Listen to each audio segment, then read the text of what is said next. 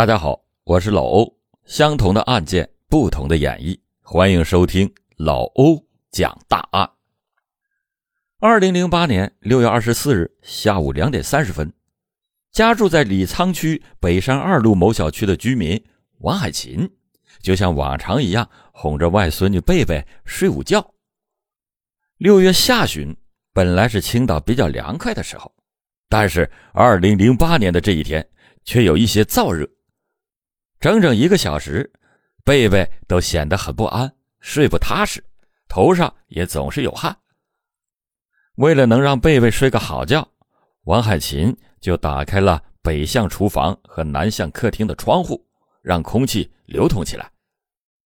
不知不觉中，贝贝就睡着了，而王海琴就靠在贝贝的旁边，也开始打起盹来。突然，有一阵烧糊的味道。传到了王海琴的鼻子里，他猛地一惊，难道是中午做完饭忘记关火了？他赶紧从床上跳了起来，跑到了厨房去检查。在厨房，这种类似烧糊了的味道更加的明显。经过仔细检查，王海琴没有发现任何烧糊东西的痕迹。可是，这种味道是从哪儿来呢？王海琴就探出了头。向厨房窗外张望，突然就发现他邻居家的门缝中正透着一丝丝的浓烟，而烧糊的味道正是从他家出来的。匆忙中，王海琴赶紧到了门外敲邻居家的门，一边敲着门，一边喊着“着火啦”。喊了几声以后，楼上楼下的邻居们几乎都出来张望，可是只有起火的邻居家一直没有人出来。楼里的邻居们就急忙拨打了火警电话。由于担心有人被困，王海琴还拨打了幺幺零的报警电话。接到报警以后，李沧公安分局李村派出所的民警和消防员几乎是同时赶到了现场进行处置，并且和他家的亲戚取得了联系，拿到了他家里的钥匙。消防队员进门以后发现，着火的情况。并不算十分严重，客厅里边浓烟滚滚，但是没有任何的着火点，而虚掩着的南卧室门内正在持续不断的向外冒着浓烟。消防队员立刻进入到南卧室，在卧室的中间放着几床被褥，而浓烟正是点着了的被褥所引起的，起火点并不大，损失也不严重。就在灭完火之后，浓烟散去。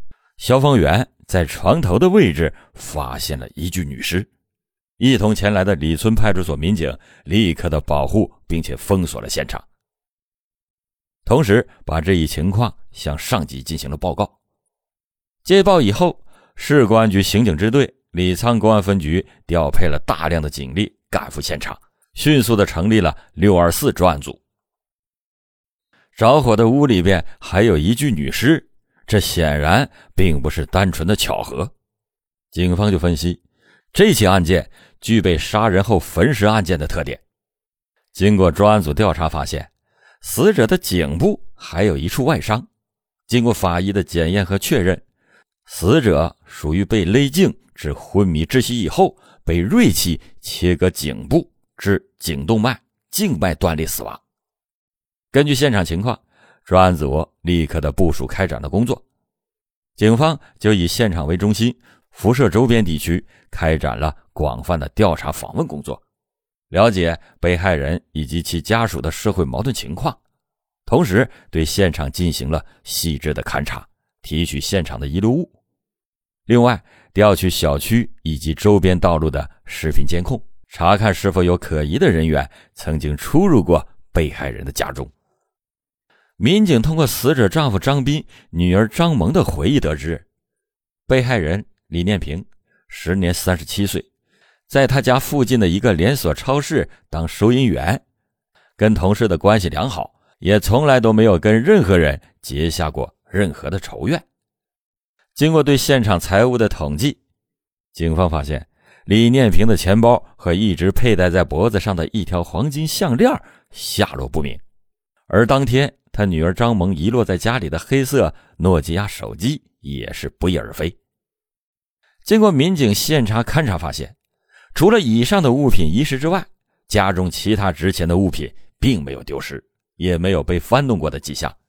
而最重要的是，家里的门锁完好无损。如果是凶手入室抢劫，那么凶手跟李念平应该不认识。这样一个陌生人进入室内，李念平也应该是有所警觉。最重要的是，家里的门窗紧闭，根本就没有被撬动过的痕迹，很有可能是熟人作案，是一个他很亲近的人。专案组的民警经过大量的分析以后。首先就把注意力放在了和李念平关系比较密切的人的身上。在警方走访的过程中，住在四楼的邻居陈强向民警反映了这样一个细节：事发的当天下午两点五十分左右，陈强正在帮妻子在窗外晾晒床单，正好看见李念平和她丈夫张斌在楼下有说有笑的拐进了小区的大门。而就在起火以前没多久，陈强再次向窗外张望的时候，发现张斌的腋下夹着一个皮包形状的东西，匆匆的离开了小区。张斌曾经和李念平一起返回到家中，起火之前他又独自的离开了家里，而家里又没有任何被撬动的痕迹。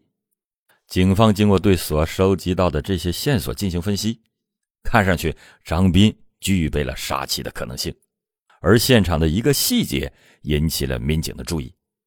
面对李念平的死亡，女儿的情绪起伏非常的大，而李念平的丈夫张斌则显得非常的淡定。极大的疑惑充斥着民警的内心，这个张斌很可疑，但是民警也并不敢妄下结论。张斌如果要是凶手的话，他淡定的反应很容易被民警注意。而装作悲痛万分，反而就显得更合乎情理。可是，如果张斌不是凶手，为什么自己的妻子家中被害，张斌竟然一丝难过的感觉都没有？张斌到底是不是凶手？他和被害人李念平的夫妻关系到底怎么样呢？张斌到底有没有作案的时间和动机呢？专案组民警。就秉着大胆怀疑、小心求证的办案态度，不露声色的把张斌作为了重点调查对象开展工作。为了解决这些疑问，专案组民警针对小区，主要是这一个单元的居民进行了走访。调查发现，张斌三十八岁，是一个出租车司机。他和李念平经过别人介绍认识，并且结了婚，有一个十五岁的女儿。两个人的脾气。都比较大，又没有共同语言，家里边时常的争吵，两个人生气的时候还经常的摔东西，两个人的感情不好是邻里皆知的事情。可是由于女儿还小，两个人并没有离婚，一直将就着生活。另外还有知情者提供，张斌和李念平两个人的夫妻关系已经是名存实亡。在外边，他们都有着关系密切的异性朋友，两个人也是经常在外过夜。但是为了照顾女儿，两个人一直错开时间，确保有一个人能够在家陪伴女儿。就在同时，围绕张斌开展全面调查的一部分专案组的民警获取了一个重要的信息：六月二十四日下午两点四十分，张斌在李村接了一个去火车站的客人。由于路途遥远，张斌在路上跑了将近五十分钟，而火车站车多人也多，在火车站附近还堵了半个多小时。这也就是说，在李念平遇害的时候，张斌是在火车站附近，根本就没有作案的时间。而在当天下午两点五十分，同李念平回家的人，起火前腋下夹带着一个皮包的男子，也不可能是张斌。那么张斌难道会分身术？这显然是不可能的。那么陪同李念平一起回家的人到底是谁呢？为什么邻居陈强会把这个人看成了张斌呢？难道是身高体态很相似的两个人？专案组民警大胆假设的第一个可能性就这样被推翻了：丈夫并不是杀害妻子的真凶，凶手另有其人。眼看着现有的线索被中断，专案组综合了所有的情况，进一步的分析认为，目击者陈强看到的可能存在着一些视觉上的差异，与被害人共同返回家中的人很可能是一个与张斌体貌特征等非常相似的男子。而此人和李念平的关系也是非同一般。可是，要想寻找一个和张斌体貌特征较为相近的男子，那无异于大海捞针。张斌一米七五的个头，中等身材，留着平头，放在人堆里完全不显眼。而在和陈强了解细节的时候，陈强表示他并没有真正看清这名男子的样貌。只是看着身形好像是张斌，从这个特点入手，显然会耗费很多的警力，也并不能得到有价值的线索。可是，如果要从被害人李念平的亲密关系上入手的话，很有可能找到一个可疑的对象。专案组民警立即进行了大量的摸排工作，走访李念平所在的连锁超市。在向他同事进行了解的时候，警方发现了一个重要的事实：李念平所在的这个超市距离住处并不远，而家住在超市所在楼上的一名男子，经常的来到超市内购买食品和生活用品。只要是李念平当班的时候，他就经常的和李念平打情骂俏，时常的还动手动脚。同事们就都怀疑李念平和这名男子有着不正当的男女关系。随即，专案组组织力量对这名男子进行了深入的调查。调查的结果显示，这名男子名叫吕涛，三十七岁，没有职业，身高一米七六，体重七十五公斤，留着小平头。六月二十五日下午五点，民警获取了这个线索以后。整个专案组是为之一振，隐隐的就觉得，只要是找到了这个吕涛，那就离破案不远了。六月二十五日下午五点十五分，专案组调查发现，吕涛一家三口住在北山一路某小区。当天晚上七点，吕涛带着妻子和孩子缓慢的从外面进入到小区，并且朝着家的方向走去。民警立刻的就跟上前去。在他刚要踏入家门的那一刻，敲了门。对于民警登门了解情况，吕涛显得格外的紧张。他双手握拳，眉头紧皱，不一会儿功夫，额头上和手心里全都是汗水。六月二十四日下午三点，你人在哪里啊？我我我应该是在家里待着，我我没有工作，也没有地方去。面对着民警的提问。吕涛一直是低着头，支支吾吾的回答。民警就继续发问：“当时你家里有人吗？你怎么证明你在家里边待着？”“我、我、我、我可能没在家，嗯嗯，没待在家里。我是我是去找朋友出去喝酒了。”为了证明所言非虚，吕涛还特意的抬起了头看了一眼民警。民警就连续发问说：“能打个电话证实一下吗？”“我、我。”我我是跟一个一个姓李的伙计，不不是是老张，不对，昨天，哎呀，昨天下午的事情我记不清了。吕涛根本就无法对六月二十四日下午案发时的活动情况做出相对合理的解释，甚至在面对民警的问题时，他表现的支支吾吾，好像是隐藏了一个惊天的秘密。于是专案组民警就把他带回到了。李村派出所审查，并对其住处进行了搜查。起初，在搜查的过程中，并没有发现任何的疑点。而当民警搜查厨房的时候，在洗菜盆里竟然发现了一部黑色的诺基亚手机。这部手机的颜色、型号和被害人李念平女儿张萌丢失的那部手机完全一致。经过张萌的指认和信息分析证实。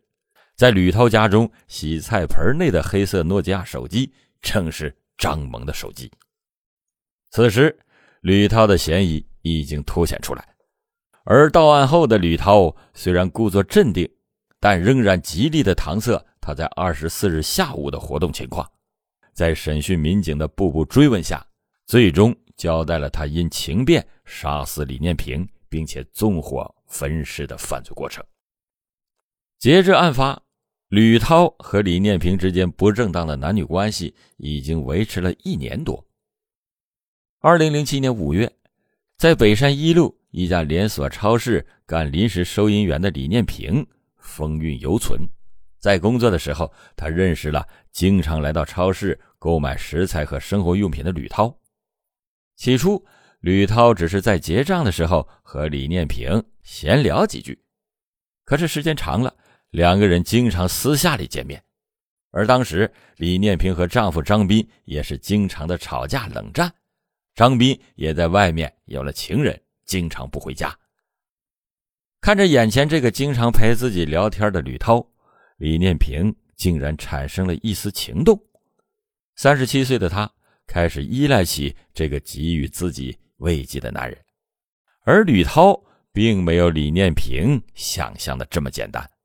吕涛长期保持着婚外情人，过一段时间就换一个，只是这一次他盯上了李念平。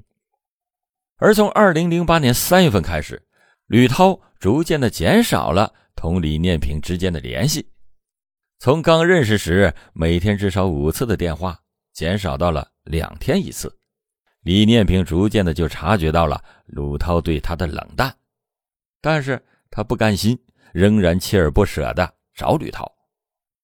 终于在当年的三月底，李念平在吕涛家附近等他的时候，发现吕涛正搂着一个女人去住旅店。而此人也并不是吕涛的妻子。得知到吕涛另结新欢的事实以后，李念平的心里是非常的难过，但是他并没有想和吕涛彻底的断绝关系，就偶尔的给吕涛打个电话，见个面，保持着联系。他认为，总有一天吕涛还是会再来找他的。六月二十四日下午两点三十分。下班回家路上的李念平遇到了独自一个人的吕涛，便邀请他一起回家坐坐。之后，吕涛就向李念平提出来想要结束两个人不正当关系的要求。李念平的情绪当时是非常的激动，大为恼怒，破口大骂，并且威胁吕涛，如果不跟他维持男女关系，他就把吕涛的丑事给翻出来，全部都告诉他的妻子。吕涛虽然婚外一直保持着有情人的状态，但是他从来也没有想和妻子离婚或者是放弃家庭。外面的人他只是玩玩而已。听到李念平这么一说，吕涛突然就感到了一丝害怕，争吵的声音也就弱了下来。哎，你别激动，有什么事咱们好商量。李念平发现他好像是抓住了吕涛的软肋，便开始得意起来。我没想破坏你的家庭，只要咱们还是情人，你的丑事我绝对不会让你老婆知道。但是如果你抛弃了我，另结新欢，那就别怪我无情。到时候你老婆跟你离婚，那也是你自找的。生性倔强的吕涛哪里能受得了这种威胁？眼看着自己有了把柄在这个女人的手上，他这辈子只能被她绑住了，他就心有不甘。同时，李念平的存在。就像是一个定时炸弹，哪天没有伺候好的话，那就很有可能在他老婆那里爆炸。可是，如果世界上要没有李念平，我在外面找情人，老婆也不会发现，也没有人可以再威胁我。由于害怕事情的败露，吕涛最终还是起了杀人的歹念。面对趾高气扬的李念平，吕涛再也不想忍受。同理和李念平就破口大骂起来，被激怒的李念平继续威胁吕涛，要把他的丑事告诉他老婆，并且准备出门去见吕涛的老婆。就在此时，担心李念平出去以后就不容易抓回来，干脆一不做二不休，吕涛仗着比李念平高出一头的优势，用手猛地就掐住了李念平的脖颈，致使李念平昏迷。他发现李念平还有气息，随后吕涛就从厨房里拿出了一把刀，割断了他的喉咙，直至将他彻底的杀死。随后，为了掩人耳目，造成抢劫的假象，他盗取了李念平的黄金项链、五百多元现金和桌子上摆放的一部黑色诺基亚手机，并且点燃了衣物被褥，焚尸灭迹，逃离了现场。最终，等待吕涛的是法律的严惩。当时被逮捕的吕涛正等待着法院的开庭，而参加预审的民警吕黎在查看吕涛笔录和相关材料的时候，发现吕涛曾经在1994年在韶山路干个体服装生意，1994年年底在即墨服装批发市场继续做着服装生意。由于预审的民警吕黎的父亲在1994年，当时正是韶山路服装市场的一名管理者，在一次聊家常的时候，民警吕黎无意中就向父亲提起了吕涛这个人。没想到他父亲对吕涛仍然是记忆犹新。他的父亲向吕黎回忆起了当时的一个细节，说1994年8月1日。就在韶山路服装大棚里，曾经发生过一起杀人案。当时的民警做调查的时候，就找不到吕涛这个人。民警听到了父亲如此一说，凭着自己的职业敏感，吕黎立刻有了警惕的心理。这个吕涛会不会还牵扯其他的案件呢？随后，吕黎就调取了1994年8月1日的杀人案件材料。并且将其同吕涛的相关材料进行了比对，他发现当年案发现场提取到的指纹和吕涛的指纹竟然完全一致。随即，吕黎立刻的把这一情况向上级汇报。在民警的审问下，吕涛很快就招认了1994年在韶山路服装大棚杀害刘鑫的犯罪事实。1994年8月1日。四十多岁的刘鑫正在韶山路服装大棚，楼下就是他卖衣服的小店，楼上还做着织毛衣的生意。勤快的刘鑫整天就是楼上楼下的跑，他的机织毛衣店非常的受欢迎，不仅周边的邻居，就连市北的一些市民也是经常的赶过来让他机织毛衣。认识的、不认识的，每天出入他店的人非常的多，人员的构成也很复杂。当年的八月一日中午，赶来领取毛衣的客人赵娜，刚到了刘鑫的家门口，就发现屋门虚掩着，喊了两声也没有人给开门，他便开门径直的走了进去。可是眼前的一幕吓了他一大跳，机织毛衣店的主人刘鑫正躺在地上遭人割喉，鲜血流了一地。赵娜尖叫着跑了出来，并且立刻的拨打了幺幺零报警电话。经过民警现场勘查和法医检查，发现机织毛衣店并没有财物的损失，而被害人刘鑫是被人勒颈致昏迷窒息以后，又遭人用刀具等锐器切割颈部致死。因为经营着服装和机织毛衣店的生意，刘鑫每天都会接触大量陌生的人，社会关系极其的复杂。当时。民警首先从刘鑫的社会关系入手，并且对其店内购买毛衣的所有客人逐一的排查。但是，由于过往人员太多，加上当时并没有多少监控设备，最终也是一无所获。而同时，刘鑫被害当天的中午，居民楼下面的门洞内也有一群卖煤的人在此处卸煤。案发时，刘鑫周边的人员情况更加的复杂。这就给民警的摸排带来了更大的困难，而另一方面，由于中午时间，服装大棚基本就没有什么生意，很多店家都凑在一起吃饭，然后打牌，根本就没有人注意到有可疑人员出现。这些店家也没有给民警提供任何有效能够破案的关键线索。同时，在民警调查韶山路服装大棚时，对大棚内和刘鑫认识的。不认识的人员都进行了一一的排查，可就在当天，在韶山路服装大棚做生意的吕涛就突然消失了，谁也不知道他去了哪里。而作为服装大棚管理者的吕黎的父亲，自然对这个人记忆犹新。但是当时由于并不了解吕涛这个人，服装大棚的人压根儿也没有把他当成是凶手，只以为吕涛的离开只是刚好巧合在了这一天。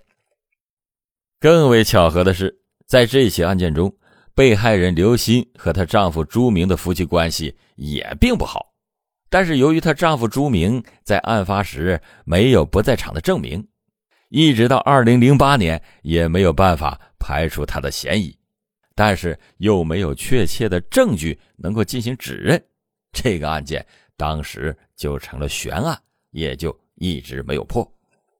很快，市检察院就提起了公诉，两名被害人的家属对吕涛也提起了附带民事的诉讼。经过市中院公开开庭审理之后，对公诉机关指控他入户抢劫致两人死亡的事实并无异议。市中院认为，吕涛。以非法占有为目的，采取扼颈、持刀砍颈部等暴力手段，两次入户抢劫他人财物，致两人死亡。公诉机关指控其犯罪的罪名成立。吕涛的犯罪后果特别严重，依法应予严惩。但是，鉴于吕涛到案以后能够主动的供述了司法机关还没有掌握的同种罪行，依法对其判处死刑，可不需立即执行。同时，因为吕涛的犯罪行为给被害人家属造成了经济损失，依法应予赔偿。二零零九年十二月十六日，市中院作出了刑事附带民事的判决书，吕涛被判处了死刑，缓期两年执行。十二月二十五日，市检察院认为市中院对吕涛的犯罪行为定性准确、量刑适当，驳回了被害人家属的抗诉申请。好了，感谢你收听老欧讲大案。老欧讲大案，警示迷途者，唤醒梦中人。